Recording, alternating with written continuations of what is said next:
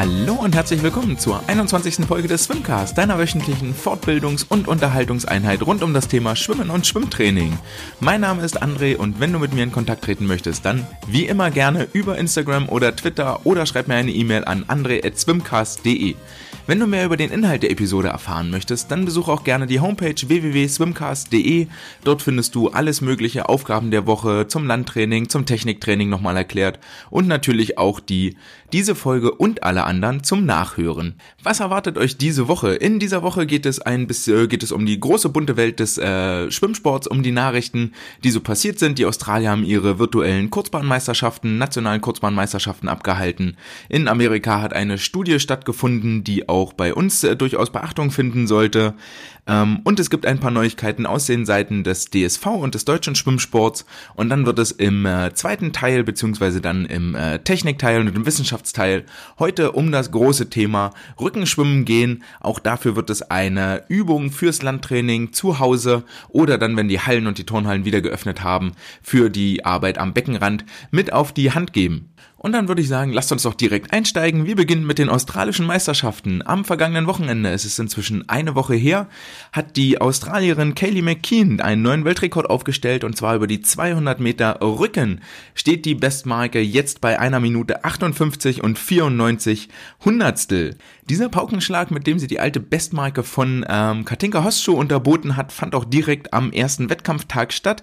Kam jetzt auch wenig überraschend für die gute Kaylee, denn die hat schon vor zwei Wochen auf der Langbahn über 100 und 200 Meter Rücken neue australische Rekorde aufgestellt, sodass ähm, durchaus hier auch eine Bestleistung zu erwarten war. Dass es dann gleich ein Weltrekord wird, hat sie sicherlich selber auch überrascht, denn wie in allen anderen Teilen der Welt hat natürlich auch in Australien das Coronavirus dafür gesorgt, dass ein Großteil des Trainingsumfanges aus ausgefallen ist. Dass das Ganze nicht zwangsweise nachteilig sein muss, das hat sich ja inzwischen vielerlei unter Beweis gestellt. Die Möglichkeiten an Land zu nutzen und dort an der Athletik, an der Fitness zu arbeiten, an so Dingen wie Beweglichkeit, Stärke, Explosivität, das führt ja durchaus auch dazu, dass die Leistung steigen kann, zumal inzwischen ganz viele Studien auch gezeigt haben, dass ähm, ein sechswöchiges Core-Training durchaus positive Effekte auf die anschließende Schwimmleistung ausüben kann. Trotzdem hoffen wir natürlich alle, dass wir zeitnah jetzt ja ähm, nach den neuesten Verordnungen hoffentlich ab dem 11. Januar wieder ins Wasser springen können. Hier liegt weiterhin auch ein großer Teil der Hoffnung auf der Wissenschaft beziehungsweise auf den zugeordneten Dachverbänden, DSV, Landesverbände, die sich dort mit den äh, gängigen Erkenntnissen Gehör verschaffen bei der Regierung, bei den zuständigen Ministerien. Denn in Amerika gab es eine Untersuchung, die die bisherigen Ergebnisse nochmal ganz, ganz deutlich unterstreicht. Und zwar hat die New Jersey Pools Association Association hat ähm, eine Umfrage gemacht, beziehungsweise ihre Besucher getrackt und zwar haben dort am 2.7. alle Bäder im äh, Staat New Jersey wieder geöffnet und insgesamt haben sich an der Studie 44 Bäder beteiligt, die im Zeitraum bis zur Schließung jetzt ähm, am 5.12 werden die Bäder wieder geschlossen und im Zeitraum der Schlie die, dieser Öffnung vom 2.7. bis 5.12. wurden insgesamt 212.000 Personen getrackt, die äh, quasi schwimmen waren. Und von diesen 212.000 Personen, das entspricht so ungefähr äh, 5.000 Besuchern pro Bad, gab es sage und schreibe nicht einen einzigen Corona-Fall, der im Zusammenhang mit dem Schwimmbadbesuch steht. Das heißt nicht, dass keiner der, der Besucher an Corona erkrankt wäre, das ist die falsche Schlussfolgerung, aber keiner der, der Erkrankten konnte mit dem Besuch im Schwimmbad Art in Verbindung gebracht werden. Das heißt, wir haben hier wieder mal eine sehr statistisch deutliche Evidenz, ähm, dass wir im Schwimmbad wohl einen sicheren Ort haben, um uns vor dem Coronavirus zu schützen und dass dort gar keine Ansteckungsgefahr mit dem Coronavirus besteht. Das Ganze ähm, bestätigt sich auch so aus der Praxis. Es gibt weiterhin eigentlich in Deutschland ähm, keine Fälle, die auf den Besuch im Schwimmbad zurückzuführen sind. Nichtsdestotrotz muss man festhalten, in New Jersey gilt das gleiche wie in allen anderen Teilen auch. Wenn die äh, Örtlichkeiten, wenn die Sportstätten geschlossen werden, sind die Schwimmbäder mit, mit betroffen. Deswegen sind auch in New Jersey trotz dieser großen äh, Datenlage und dieser eigentlich erdrückenden Beweislage ähm, die Bäder vom 5.12. bis 2.1. geschlossen. Der Grund ist vor allen Dingen, dass es wohl ähm, massive Häufungen im Jugendhockey gab mit äh, weit über 100 Fällen Und darunter müssen jetzt gerade alle Sportarten leiden. Drücken wir die Daumen, dass das in Deutschland nicht auch so weit kommt und dass wir hoffentlich bald wieder regulären Trainingsbetrieb und reguläre Wettkämpfe sehen können. Vor zwei Wochen ist die International Swimming League zu Ende gegangen. Hier hat jetzt der, der Gründer, der Konstantin Grigorischin, hat einen Dankesbrief verfasst, in dem er ähm, vor allen Dingen die TV-Produktion heraushebt und ähm, außerdem betont, dass gegen, dass die Athleten häufig gegen Widerstände ankämpfen mussten, um dort auf den Startblock zu steigen. Zum Beispiel, dass der durchaus der ein oder andere Landesverband nicht so begeistert war von der Teilnahme seiner Athleten an der ISL, weil eben ein äh, Ansteckungsrisiko hier befürchtet worden ist. Als Beispiel sei aber nochmal genannt, dass ein Großteil der italienischen Trainingsgruppe äh, positiv auf Corona getestet worden ist ähm, wohingegen wir in der Budapester Bubble ja quasi äh, gar keinen äh, Corona-Fall hatten. Was er auch hervorhebt, ist, dass zum, dass zum anderen aber auch einige Athleten wohl mit dem Neid ihrer Schwimmkollegen ähm, klarkommen mussten, vielleicht weil der ein oder andere nominiert wurde für einen Start im Team mit den entsprechenden finanziellen Begünstigungen, die damit einhergehen und wieder andere Athleten aus dem gleichen Landesverband oder sogar der gleichen Heimattrainingsgruppe zu Hause bleiben mussten. Außerdem hofft er, dass wir auf dieses Momentum, das jetzt gerade erzeugt wurde und ähm, zumindest in der Schwimmbubble ist es tatsächlich so, dass ein bisschen mehr Bewegung drin ist in der Nachrichtenlage, es nicht nur um äh, diverse Regionalmeets geht oder um äh, einzelne Trainings von einzelnen Sportlern, sondern vielmehr das große Ganze gerade gesehen wird, dass man auf dieses Momentum aufbauen kann für Sponsorengewinnung, für Unterstützergewinnung. Es läuft wohl auch schon die Planung für die Saison 3 im Jahre 2021. Das ist auch das, was man von den Teammanagern durchaus hören kann. Da sind einige Veränderungen nochmal im Gespräch. Zum einen soll es wohl so eine Art Draft geben, also eine Talentwahl für die einzelnen Teams, dass im Prinzip sich alle Sportler, die in der ISL starten möchten, sich über ein offizielles Board anmelden und registrieren können und dort äh, dann eben quasi zur Schau stehen für die, für die beteiligten Teams und das schlechteste Team als erstes sich dort sein Talent, seinen zukünftigen Mitschwimmer auswählen darf, sodass quasi eine Art Leistungsausgleich stattfindet, ähnlich wie das in den amerikanischen Sportligen, in der NBA oder in der NFL schon ähm, gang und gäbe ist, um eben äh, permanent so eine Art Kräftegleichgewicht zu behalten und nicht wie zum Beispiel in der deutschen Fußball-Bundesliga, dass der beste Verein auch permanent die besten Spieler bekommt, weil er mit den größten Finanzmitteln abwerben kann. Ähm, das ist zum Beispiel in der Überlegung. Ansonsten gibt's noch diverse kleine Änderungen. Natürlich ist das große Thema Sponsoring ein äh, sehr, sehr wichtiger Punkt für die nächste Saison, denn am Ende des Tages wird es mal darum gehen, dass nur mit Sponsoring auch nochmal eine größere Reichweite und eine größere äh, Finanzkraft mobilisiert werden kann. Aber das sind alles Themen für folgende ähm, Wochen und Monate. Da müssen wir gucken, wie sich das entwickelt und wie das läuft. Eine aktuelle Entwicklung gab es im DSV und zwar hat der DSV seinen Termin für die deutschen Meisterschaften bekannt gegeben im Jahre 2021.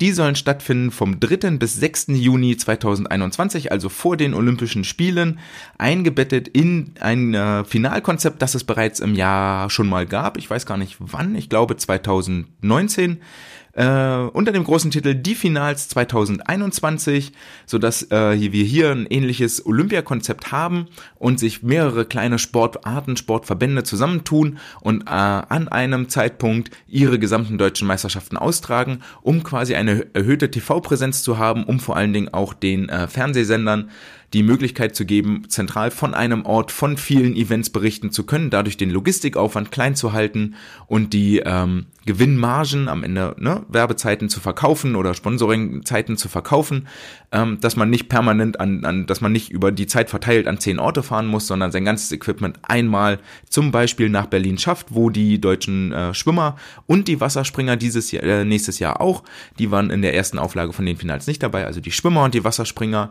ihre deutschen Meisterschaften abhalten und dort quasi einmal die geballte Manpower und das Equipment da ist und man nicht zehnmal dafür anreisen muss. Ähm, da sind auch noch andere Sportarten mit dabei.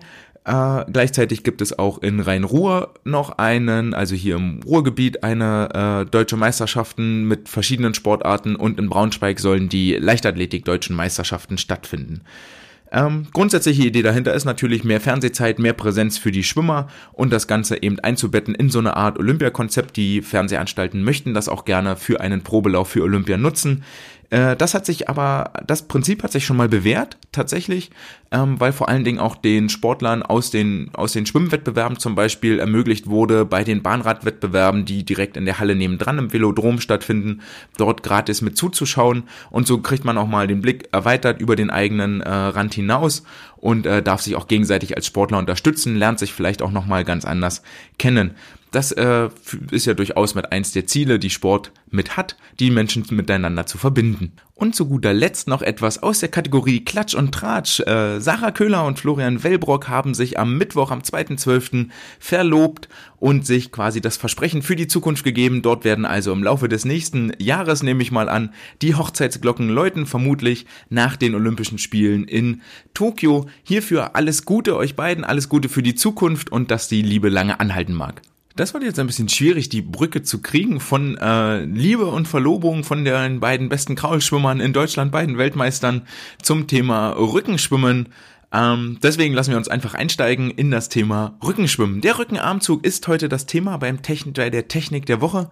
Nachdem wir uns vor zwei Wochen mit dem Kraulschwimmen beschäftigt haben, werden wir uns heute das Ganze mal auf dem Rücken angucken.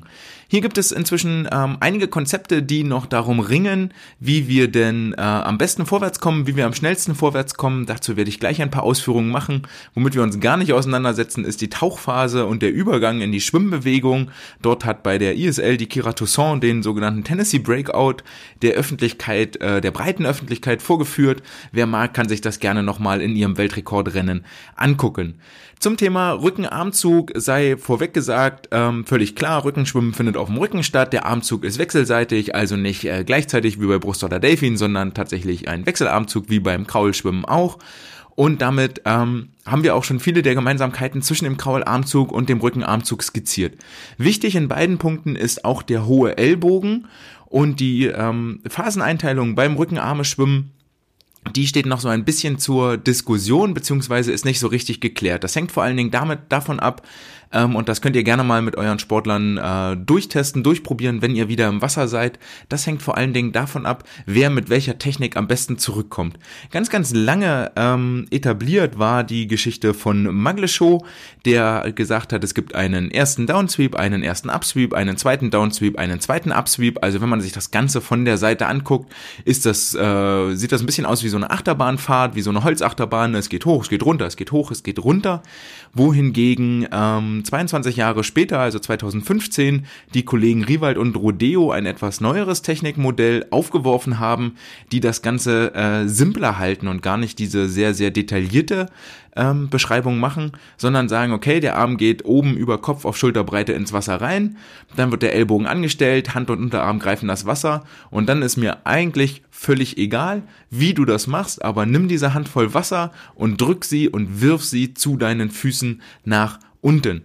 Ähm, da kann man jetzt äh, drüber streiten, das könnt ihr mal ausprobieren. Äh, so ein paar Charakteristika sind aber gleich. Im Großen und Ganzen würde ich den Armzug in vier Phasen unterteilen. Der erste, ähm, gerade schon angesprochen, ist der Moment, wo die Fingerspitzen ins Wasser tauchen, der Entry, Entry und Catch, also wirklich das Wasser greifen in der ersten Phase, analog ein bisschen zum Kraulschwimmen. Ähm, Wichtig hierbei, der kleine Finger geht zuerst ins Wasser rein. Da gab es mal auch sehr lange die Diskussion, ob es nicht eher der Handrücken sein sollte. Meiner Meinung nach liegt da die Wahrheit tatsächlich in der Mitte. Ganz stumpf der kleine Finger funktioniert nicht, weil dann die Schulterrotation dazukommt und das Wasser sich schlechter greifen lässt. Nur der Handrücken funktioniert auch nicht, weil dann über die Schulterrotation erst die Handfläche zu den Füßen gestellt werden muss. Ähm, das dauert sehr, sehr lange. Also irgendwo zwischen diesen beiden Extremen, dort sollte der, der sollte die Hand rein. Wichtig aber der kleine Finger zuerst. Äh, ob das jetzt Angestellte 45, 30, 60, 80 Grad sind, ähm, spielt gar nicht so die große Rolle. Hauptsache, die Sportler kriegen schnell Druck auf die Fingerspitzen. Ähm, Handgelenk beugt sich, auch wie beim Kraulschwimmen, Handgelenk beugt sich, dann beugt sich der Ellbogen, sodass der Arm im Ganzen sich nach unten durch die Schulterrotation mit nach unten und zu den Füßen bewegt. Ähm, hier wird es jetzt ein bisschen strittig auch wieder in der Literatur. Die Schwankung ist sehr breit.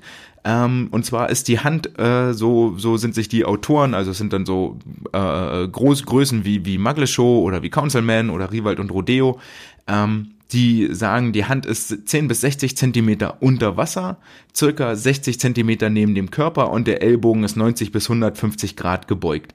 Das ist eine sehr, sehr große Spanne. Das heißt, äh, da gibt es viel Spielraum, um das Ganze individuell auszugestalten. Hängt mit Sicherheit auch viel von der Schulterrotation, von der Schulterbewegung ab. Kopf ist immer ruhig. Stellt euch die Wirbelsäule so als Drehachse vor, wo sich der Oberkörper und die Schulterachse drumherum rotiert. Also, wir sind mit dem kleinen Finger eingetaucht, haben über die Handbeugung, über den Ellbogenbeugung Druck aufgebaut am, am, an der Hand, am Unterarm und ähm, die, die Phase endet, wenn der Unterarm und die Handfläche zu den Füßen zeigen und noch so ein bisschen über Kopf sind. Ähm, in einer Linie, die Hand ist in einer Linie am Unterarm.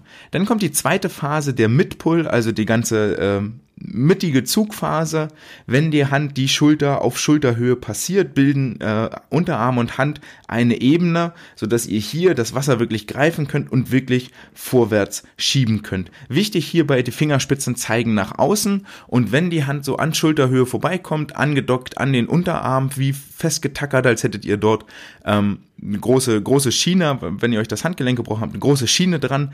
Wenn die dort vorbei sind, dann bewegt sich die Hand am Ellbogen vorbei. Der Ellbogen streckt sich so auf 90, 100 Grad, also wird ein bisschen, bisschen ähm, weiter, weiter nach außen gestellt und die ganze Bewegung findet dadurch auch so leicht aufwärts statt mit der Hand. Das ist die Geschichte, wo ähm, Magleshow damals sagte, das wäre der erste Upsweep. Äh, die Handgeschwindigkeit nimmt in dieser Phase deutlich zu. Diese ganze Midpull-Phase endet, wenn die Handfläche ungefähr auf ähm, Hüfthöhe ist. So, wenn der Arm, da ist der Arm noch nicht ganz gestreckt, aber schon ziemlich, ziemlich weit gestreckt. Und dann kommt der Finish, das, was Maglishow damals als zweiten Downsweep bezeichnet hat. Die Hand bewegt sich weiter Richtung Füße, der Ellbogen streckt sich, bewegt sich Richtung Ellbogen und der Unterarm und die Handfläche bleiben so lange wie möglich gegen das Wasser gerichtet, ähm, bis der Arm vollständig gestreckt ist. Wenn ihr diese Phase erreicht, dass der Arm vollständig gestreckt ist, liegt die Hand deutlich unter dem Oberschenkel und die Handfläche zeigt nach entweder nach unten oder so ein bisschen nach innen. Wichtig ist hierbei, das betont ähm, Magleshow eigentlich an der Stelle, dass die die Leute, die ähm, so eine, die den Ellbogen hyper, hyperflexen können, also so überstrecken können und ähm, dann auch die Handfläche entsprechend mit anstellen können, dass die in dieser Finish-Phase deutlich länger Vortrieb generieren können, weil sie den nämlich noch mit in die Recovery-Phase mit reinnehmen, dass es dort passiert, dass sie weiterhin Wasser Richtung Füße drücken und weiter ein bisschen Vortrieb generieren können. Ähm, wenn ihr euch diese ganze Phase Entry, Midpull, Finish, diese drei, also der Entry endet ja, wenn die Hand auf Schulterhöhe ist, da passiert das noch nicht, aber dann Midpull und Finish, wenn ihr euch die beiden als eine große Phase vorstellt und ihr geht nicht wie Magleshow, der die Bügelchen macht, beim Entry erster Downsweep, beim Midpull erster Upsweep, wo die Hand nach oben kommt, sich der Ellbogen ein bisschen streckt und dann im Finish der zweite Downsweep, bis der Arm lang ist wenn ihr das nicht in diesen Bögelchen macht, sondern eher in einer geraden Linie, wie Rivald Rodeo das vorschlagen, nehmt die Handvoll Wasser, werft die zu euren Füßen, dann könnt ihr diese ganze Bewegung mit unterstützen, indem ihr eure seitliche Bauchmuskulatur nehmt, über den Rippenbogen bis zur Hüfte runter und so eine Art Side Crunch vollführt. Also dort wirklich ganz aktiv über die Muskulatur euch zusammenzieht, wie so ein kleines Akkordeon, euch dort klein macht, zusammenrollt und den Armzug mit unterstützt, dass er nicht nur aus dem Latissimus, aus dem äh, aus den Schulterrotatoren kommt, sondern mit aus dem Gesamtkörper arbeitet, aus der Chormuskulatur. Dort kriegt ihr deutlich mehr Schwung ins Wasser, deutlich mehr Kraft an die Hand, deutlich mehr Handgeschwindigkeit und dementsprechend auch mehr Vortrieb. Ihr seid also fertig, habt den Finish beendet, der Arm ist lang, die Handfläche liegt unter dem Oberschenkel, wir gehen also rüber in die Erholungsphase, in die Recovery, dort wo Magleshow den Second Upsweep, also den zweiten Upsweep, klar, die Hand bewegt sich nach oben, verortet, ähm, Handfläche zeigt weiter so lange wie möglich nach hinten, Finger nach unten, dann kriegt ihr über so einen hyperstreckten, überstreckten Ellbogen weiterhin Vortrieb hin, das nicht für alle möglich, dann zeigt die Handfläche mehr zum Oberschenkel und die Fingerspitzen ähm, zu den Füßen. Wichtig auf jeden Fall, egal in welcher, welcher Bewegung ihr dort seid, der Daumen kommt zuerst aus dem Wasser raus, der Arm ist gestreckt und bleibt auch die gesamte Phase über Wasser gestreckt. Einer der häufigsten Fehler, dass der Arm entweder nicht gestreckt ist oder der Daumen nicht zuerst rauskommt. In Schulterbreite wird die Hand über den Körper, ähm, über den Körper bewegt und erst auf Schulterhöhe dreht sich die Handfläche von der, von der Richtung, dass sie nach innen zeigt, zur Richtung, dass sie wieder nach außen zum Wasser zeigt. Wir drehen die Hand quasi auf, damit der kleine Finger wieder zuerst ins Wasser eintauchen kann. Ähm, wenn ihr dort über Wasser seid und ihr habt so Sportler, die den Arm eher mal gerne seitlich bewegen, habt ihr eigentlich eine Möglichkeit, das zu sagen, wenn die Hand aus dem Wasser rauskommt, dann empfehle ich euch, habt ihr ja so ein bisschen oder haben die Sportler, Sportlerinnen ja so Wasser an der Hand, an den Fingerspitzen. Und da ist das Ziel, dass sie die Wassertropfen, wenn sie den Armkreis machen über Wasser, so hoch wie möglich Richtung Decke werfen. Das geht nämlich nicht, wenn der Arm zur Seite geht, sondern dann wirklich nach oben zur Decke hoch.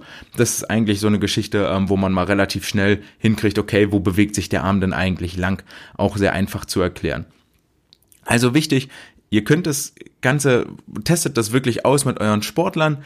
Ähm, bringt ihnen das auch klar bei. Schulter muss mit rein ins Wasser, die Handfläche geht das erste Mal nach unten, Ellbogen beugt sich, Handfläche macht so einen kleinen Bogen nach oben Richtung Wasseroberfläche. Da seht ihr auch, wenn die Sportler nicht tief genug eintauchen, nicht weit genug rotieren, kratzen die Fingerspitzen oder die Hand an der Wasseroberfläche lang, dann müssen sie weiter zur Seite drehen. Ähm, dort geht die Hand ein bisschen nach oben, geht dann nach unten Richtung Oberschenkel und hebt sich dann aus dem Wasser raus.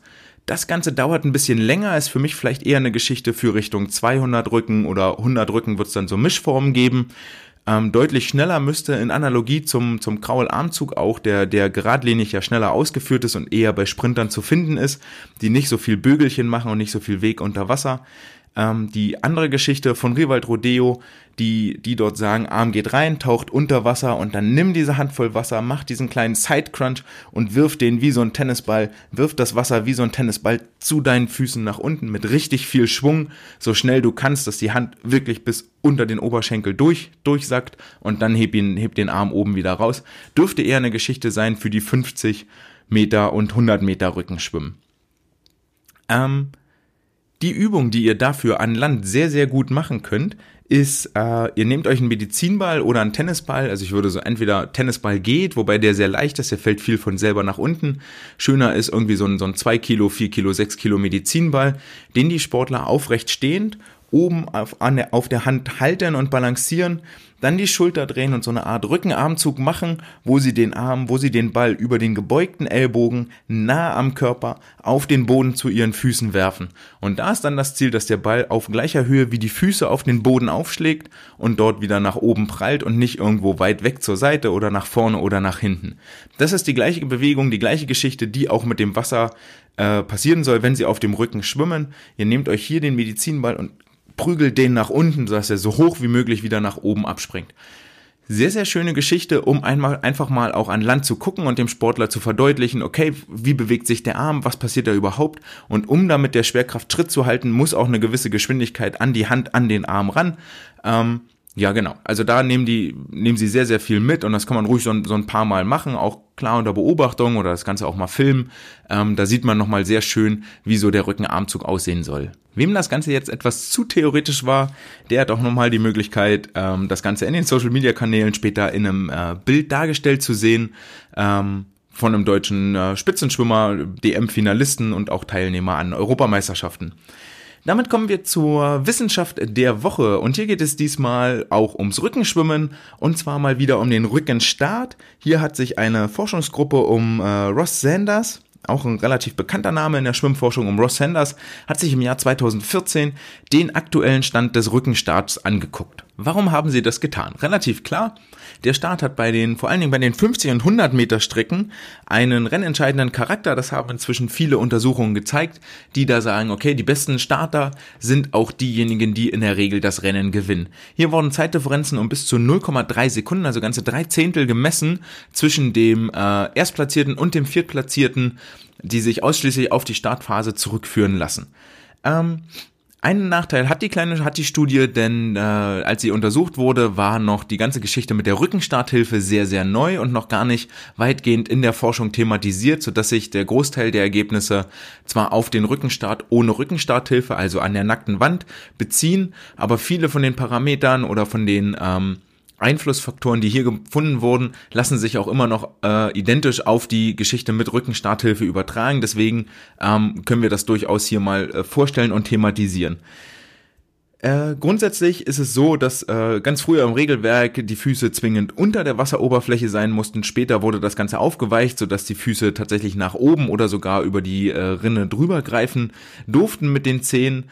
Ähm, das wurde allerdings dann später im Jahre 1990 verboten, da es tatsächlich in den äh, amerikanischen College-Systemen NCAAs in den Meisterschaften ähm, wohl zahlreiche Verletzungen gab und man hier über das Regelwerk diesen Verletzungen vor äh, diesen Verletzungen vorbeugen wollte. Wie die Verletzungen aussehen, haben die Forscher hier nicht thematisiert. Kann sein, dass wenn die Sportler übergreifen mit ihren Zehen über die Zeh über die Überlaufrinne, dann springen sie höher ab, tauchen tiefer ein, dass sie entweder mit dem Kopf auf den Boden aufschlagen oder tatsächlich, wenn sie zwischen Überlaufrinne und Anschlagblech, das ist ja manchmal so eine kleine Lücke, dort sich festhaken, dass dann vielleicht der Zeh einfach stecken bleibt und der Zehennagel am Ende des Tages am Startblock hängen bleibt und der Fuß einfach wegstößt. Ähm, im Vergleich zum normalen Startsprung gibt es für den Rückenstart sehr, sehr wenig Forschung, obwohl das eine sehr komplexe Bewegung ist und das äh, wollten die ganzen Forscher hier auch mit adressieren, so dass sie über eine Literaturrecherche und äh, die Untersuchung von Veröffentlichungen vor dem Jahr 2014 ähm, geguckt haben, okay, welche Studien haben denn welche Parameter untersucht, welche Einflussfaktoren und haben hier die Ergebnisse zusammengetragen. Im Großen und Ganzen ähm, gibt es viel Diskussion in der äh, Literatur, in welche Phasen der Rückenstart überhaupt unterteilt werden soll. Das geht damit los, dass nicht ganz klar ist, wann, wann beginnt eigentlich die, die Flugphase, wann beginnt die Eintauchphase, wann beginnt die Unterwasserphase. Zum Thema ähm, Eintauchen sei zum Beispiel gesagt, dass die, dass manche Forscher als Moment des Eintauchens äh, definieren, wenn die Fingerspitzen die Wasseroberfläche durchstoßen, andere, wenn der Kopf die Wasseroberfläche durchstößt, wieder andere, wenn die Hüfte durch die Wasseroberfläche bricht. Ähm, also, und das macht schon Unterschiede aus äh, äh, in den Zeiten, die dann natürlich dort ermittelt werden. Senders äh, und Co. schlagen hier auf jeden Fall eine Unterteilung in drei Phasen vor. Das eine ist die Flugphase, die Eintauchphase und die Unterwasserphase, wobei sie, wie gesagt, ausdrücklich betonen, das Ganze ist nicht einheitlich. Diese großen Phasen, Flug, Eintauchen, Unterwasserphase, sind dann vor allen Dingen in der Flugphase nochmal in Teilphasen unterteilt ähm, was natürlich klar ist, denn der Start beginnt ja im Prinzip mit dem Ertönen des Startsignals und dann passiert in folgender Reihenfolge, dass sich die Hände vom Startblock vom Griff lösen. Das ist Zeitpunkt eins Startsignal, bis die Hände lösen sich vom Startblock. Zweiter Start, zweite Startzeit ist äh, die Take-off-Zeit, also wenn sich die Füße vom, vom Block, von der Beckenwand lösen, T2 also von Hände lösen bis Füße lösen und dann kommt die eigentliche Flugphase, sprich wenn die Füße sich gelöst haben von der Wand, bis die Finger bzw. der Kopf im Wasser, äh, im Wasser eingetaucht ist. Die Phase des Eintauchens ist dann definiert von Fingerspitzentauchen ein, bis der ganze Körper im Wasser ist. Das Ganze ist analog zum Startsprung, ähm, lässt so ein bisschen Rückschlüsse darauf zu, wie, äh, wie gut springen die Füße dem, den Händen hinterher, also wie schmal ist das Eintauchloch.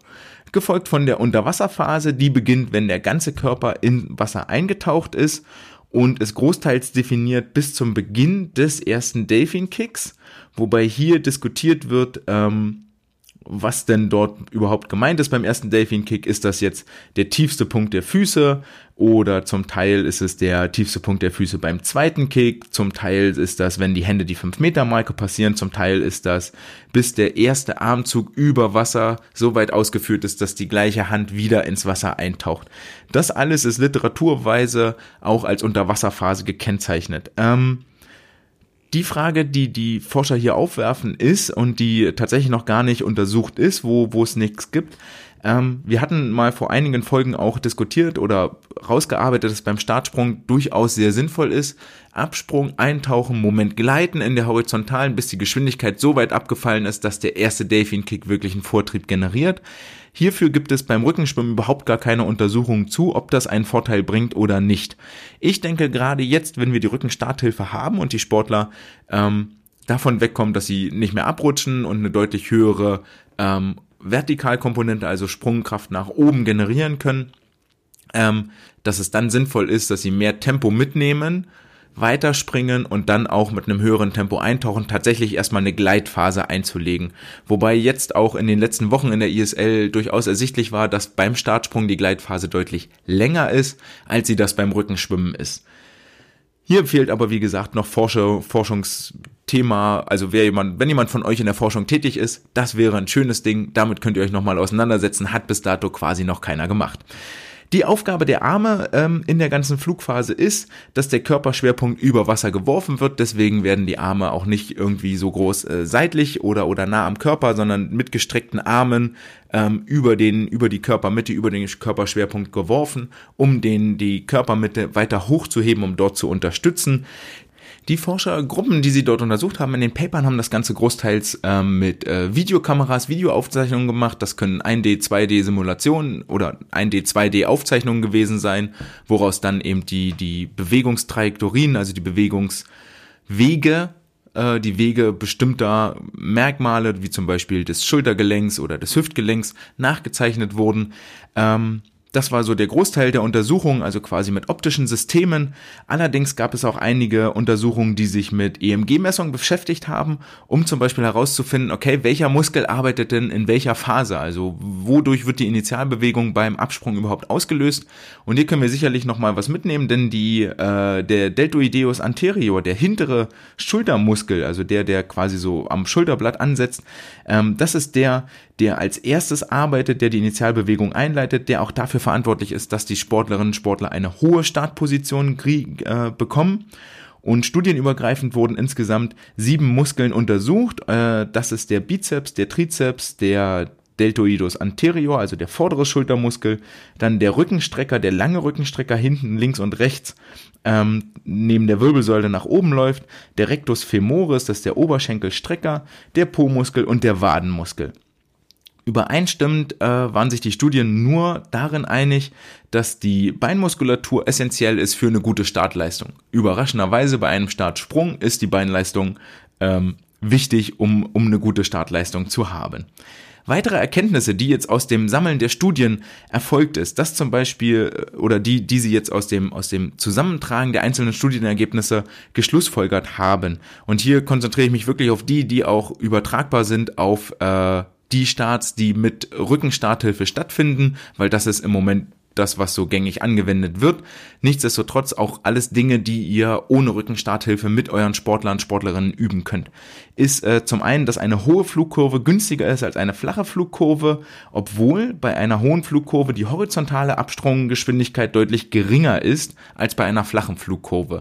Sprich, wenn ich mich nur horizontal abstoße, habe ich die höchste horizontale Geschwindigkeit, habe aber das Problem, dass ich auch sehr, sehr schnell wieder im Wasser lande und dementsprechend mich mit dem Wasserwiderstand auseinandersetzen muss, wohingegen eine hohe Flugkurve zum einen dafür sorgt, dass ich länger in der Luft unterwegs bin und die Geschwindigkeit, die ich habe, länger aufrechterhalten kann und zum Zweiten aber auch dafür sorgt, dass das Eintauchloch schmaler wird und ich damit einen geringeren Geschwindigkeitsverlust habe, wenn ich in das Wasser eintauche. Bei einer flachen Flugkurve, vergleichbar mit dem Bauchklatscher, stehe ich halt erstmal still. Ähm, Deswegen hohe Flugkurve günstiger als eine flache Flugkurve. Also zuallererst versucht euren Sportlern beizubringen, weit nach oben abzuspringen, in diese, in dieses Hohlkreuz Kopf nach hinten Bewegung zu bringen. Die Armbewegung sollte über den Körperschwerpunkt hinaus erfolgen, also das, was ich gerade schon sagte, mittig am Körper, so in Schulterbreite, nah am Körper, könnte nochmal dazu führen, dass die, dass der Flug parabelförmiger wird im Vergleich zu dem, zu einer seitlichen Führung. Also wenn ich die Arme mehr seitlich nehme, wird die ganze Flugkurve deutlich flacher. Wenn ich die Arme nach oben zur Decke werfe, dann wird die ganze Flugkurve parabelförmig und ich komme wieder dahin, dass ich ein schmales Eintauchloch habe und länger in der Luft unterwegs bin. Ähm, das Ganze führt natürlich dann auch zu einer besseren Tauchphase, parabelförmiger Flug, bessere Eintauchphase führt zu einer besseren Tauchphase. Das ist ganz klar gezeigt, da gibt es eigentlich keine Diskussion mehr und keine, ähm, keine andersartigen Meinungen mehr.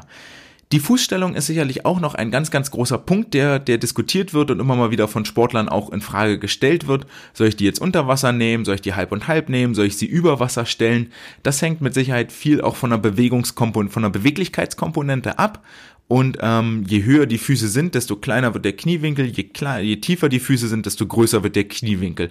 Die äh, Wahrheit liegt also irgendwo dazwischen. Ganz oben wird doof sein, ganz unten wird doof sein. Und hier gab es äh, zahlreiche Untersuchungen, die, die sich damit beschäftigt haben. Und ähm, Erkenntnis ist, dass denn die Füße oberhalb der Wasserlinie sind, ist das grundsätzlich erstmal besser, als wenn die Füße im Wasser sind. Ähm, weil die Sportler dann die Möglichkeit haben, mehr nach oben sich wegzustoßen, ähm, genau, also eine höhere Flugkurve wieder zu generieren. Äh, wohingegen die ganze Geschichte, äh, die, die ganze Fußstellungs, äh, oh Gott, die ganze Fußposition im Wasser oder aus dem Wasser heraus ähm, studientechnisch kaum bis keine Auswirkungen auf die anschließende Tauchphase und Unterwasserphase hatte. Also hier ist quasi getrennt untersucht worden, okay, ich habe die Flugphase, wie wirkt sich die Fußstellung auf die Flugphase aus? Und wenn ich dann nach dem Eintauchen den Zähler bei Null setze, wie ist die anschließende Tauchphase zu bewerten? Da war dann kein Unterschied. Aber die ganze Flugphase wird einfach besser. Das heißt, Ziel sollte sein, die Füße ein Stück weiter nach oben zu bringen. Das erfordert auch ein bisschen mehr Beweglichkeit im Oberschenkel und im Po-Muskel über den Rücken. Ähm, daran müsst ihr dann halt arbeiten mit euren Sportlern. Generell ist natürlich auch klar, eine höhere Geschwindigkeit sowohl horizontal, also nach hinten zur gegenüberliegenden Beckenwand, als auch vertikal nach oben zur Decke ähm, macht den ganzen Rückenstart besser und schneller. Das ist einer der Punkte, wo die Starthilfe ganz, ganz klar ansetzt. Sie sorgt dafür, dass die Sportler eine höhere Geschwindigkeit in der Flugphase kriegen. Dadurch äh, passiert es auch, dass die ganze Flugkurve größer wird. Die Sportler tauchen etwas tiefer ein und jetzt kommen wir wieder zum Anfang, das noch nicht untersucht ist. Was soll eigentlich idealerweise nach dem tiefen Eintauchen passieren? Erstmal eine kurze Gleitphase oder relativ schnell mit den Delfin Kicks anfangen. Dort ist noch äh, Potenzial da in der Forschung und in der Wissenschaft. Das gilt es nochmal zu untersuchen. Aber klar ist, dass die Sportler versuchen sollen, eine höhere Geschwindigkeit sowohl nach oben als auch nach hinten mitzunehmen. Eine hohe Flugkurve äh, gegenüber einer flachen Flugkurve zu bevorzugen ist und die Füße oberhalb der Wasserlinie positioniert werden sollen. Das ist das, was äh, Sanders hier rausgefunden haben und mit den Erkenntnissen möchte ich euch jetzt auch ins Wochenende verabschieden. Ich hoffe, ich konnte euch ein bisschen äh, was zum Rückenschwimmen beibringen. Ihr habt etwas über den Rückenarmzug gelernt und konntet eine Übung für das Landtraining mitnehmen. Den Medizinball auf den Boden drücken, benutzt eure seitlichen Bauchmuskeln, bringt viel Schwung auf den Ball. Ähm, Ihr wisst jetzt, wie ihr den Rückenstart idealerweise ausführt. Füße über Wasser, hohe Flugkurve, Arme nach oben werfen, um die ganze Bewegung zu unterstützen. Ich konnte euch eine kleine Essenz nochmal mitgeben aus New Jersey, warum Schwimmen vermutlich in Corona-Zeiten ein ungefährlicher Sport ist und dort keinerlei Ansteckungen zu befürchten sind. Und ihr wisst jetzt, dass es einen neuen Weltrekord gibt und Sarah Köhler und Florian Wellbrock sind weg vom Single-Markt und haben ihr gemeinsames Glück gefunden. Für die Zukunft euch beiden alles Gute nochmal. Ich freue mich, wenn wir uns nächste Woche wieder hören. Das war's für heute. Ciao!